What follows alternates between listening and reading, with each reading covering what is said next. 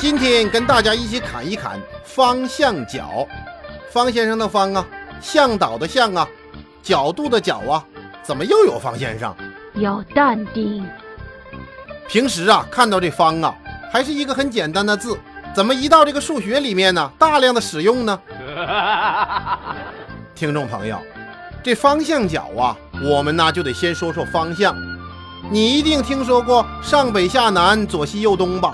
有人说了，我没听过。那你再回去听听方先生之前的砍数学吧。说为什么要定义上北下南、左西右东啊？这个呀，和人类的文明发源有关系。人类文明主要发源于北半球啊。当时人们就用北极星来定位呀。你手里端着地图，面对着北方，你找北极星啊。所以说，把北画在上面，这样比较容易参照啊，方便吧？另外呀，咱们中国生活在北半球，但是古人可不是这么认为的。在他们的意识里呀，中国是世界的中心，要不怎么叫中国呢？中国的中就这么来的。What？这古人呢，他们白天看到太阳，无论东升还是西落，它始终都是在我们的南方。晚上夜观星象，抬头正好看见北斗七星。那北斗七星的勺子把对着那个就是北极星啊。Yes。有人找不着北极星啊，那没关系，方先生告诉你，如果你那边天气状态良好，晚上你就看那勺子绕着谁在转，绕着转的那一个就是北极星。这样啊，这上北下南也就符合咱们老百姓的一般生活习惯了呀。另外呀，北边是皇帝呀，高高在上；南边是臣子啊，俯首在下。嘿，怎么又哭上了？别哭，朕恕你无罪，好好说。这很多官府也是啊，衙门口朝南开，有理没钱别进来，北为尊呐。另外，中国的古代建筑都是习惯朝南而建。主要是为了获得阳光啊！太阳当空照，花儿对我笑。方先生小时候每天早早的就起床了，否则太阳就把我叫醒了。所以呀，古人从皇帝到百姓出门的时候，都往门口一站来辨别方向啊。一般情况下呀，后脑勺朝北，那南方在哪里就很清楚了吧？所以习惯上啊，也是上北下南。当然，如果你来重庆了，那以上的一切颠覆没了，你就经常处于找不着北的常态。说找不着北，那就是常态了。对呀，你找着北，那就是非常态了。心理学家说，非常态即为变态。再说这世界地图啊，最早也是由意大利的传教士利玛窦介绍给中国的徐光启的。What？当时这地图上面也是上北下南，因为这是当时的通用绘制地图的方法呀，所以后来我们就这样与世界接轨了吧。这个利玛窦啊，他可是个聪明人，他来中国传教啊，他先去了澳门，第一次在那里边看到了汉字，一下子就把他给着迷了。他就想啊，这字都可以这么写呀，因为这个呀和他们之前的拼音文字那是完全不同啊。于是啊，这厉先生就开始发愤图强，努力学习汉语。后来就到中国大陆来传教了。怕人们不接受他呀，他就先出版了一个中文的世界地图。这中国官员就问他呀：“你来自哪里呀？”“Where are you from？” 他怎么说呀？“老衲来自天竺。”听众可能会想了，这不编瞎话吗？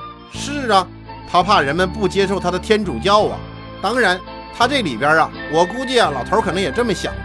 反正我也说了，老衲来自天竺，你是理解为印度，还是理解为天主，那就看你自己的了。这立马逗我，他看了《西游记》，他就想啊，你们都跑到印度去取经去了，我就说我来自天竺，其实他心中想的是我来自天主。你爱怎么理解怎么理解去吧。果然，谎言成了卑鄙者的通行证。他在中国开始畅通无阻了呀。因为那个时候中国的佛教啊大行其道。这厉先生啊，带来了各种西方的新东西，还有欧几里得的几何原本，吸引了不少好奇的中国人。特别是他带来的地图，令中国人大开眼界。要知道，那时候可是咱中国的明朝啊，聪明的人就开始思考这方向角了。啊咱们接着说这方向角，以正北正南为基线，根据方向线。和正北正南方向所组成的锐角来确定方向。估计有人听懂了，就是还是不知道怎么确定，怎么办呢？方先生给你出个主意：站起身来，听口令，我们来一个方向角大演习。起立，你面向正北站着，双手张开，与肩同高，眼睛盯着北极星。你的左手指向的就是西方，你的右手指向的就是东方，上北下南，左西右东。有人说了，方先生，我听你这段的时候正好是白天呢，没有北极星啊，我要等到晚上啊，黄昏之后，月上柳梢头啊，万一晚上在阴天怎么办呢？方先生说呀，你找个指南针也行啊，在地上画一条线。南北的，那你不就找到北了吗？所以说呀，人生首先要知道自己姓什么，其次就是在任何情况下你都不能得意忘形，能找到北呀。找到北就行了。站好以后，小明出场了。这小明啊，在你右边的一个地方凝望着你的双眸。小明和你的连线，你和北极星的连线。他们的夹角就是方向角。我真的伤不起，伤不起。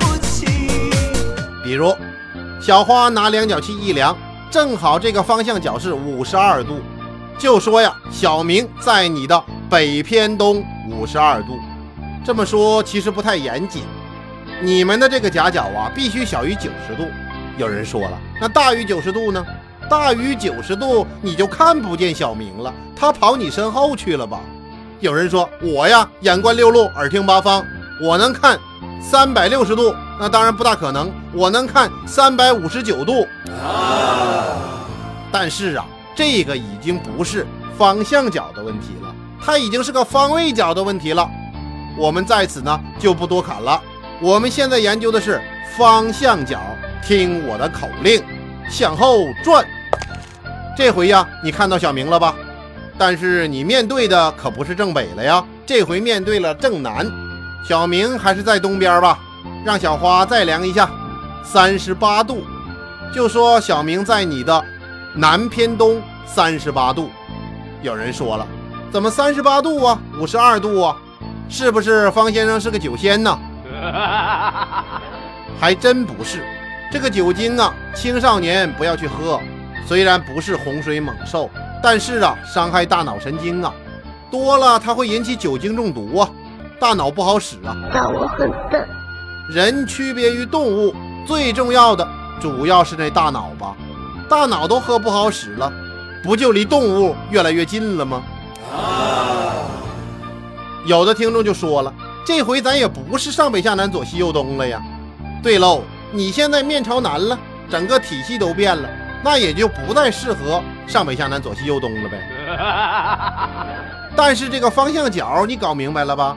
有时候啊，我们看这指南针或者看路标，你会发现有的地方标有 N S，什么意思啊？这是英文表示方向。你比如说东 East，比如西 West，比如南 South，比如北 North，所以就用这四个字母。E W S N 来表示东西南北。Yes。总结一下，方向角是以正北正南为基线，根据方向线和南北方向线所组成的锐角来确定方向。你真棒！这里是不是有个地方没说呀？细心的听众可能知道了。那夹角零度怎么办？夹角九十度怎么办？如果是零度的夹角，那就是正南正北呀。如果夹角是九十度呢，那就是正东正西呀。当然，我们也经常听说东南、东北、西南、西北这种说法。那么在方向角当中，这也是对的。Yes，那就是夹角是四十五度的时候啊。掌握了方向角，在航海的时候你就找到方向了。一艘军舰正在快速航行，忽然发现了北偏东二十五点六度有一个海盗船向它驶来。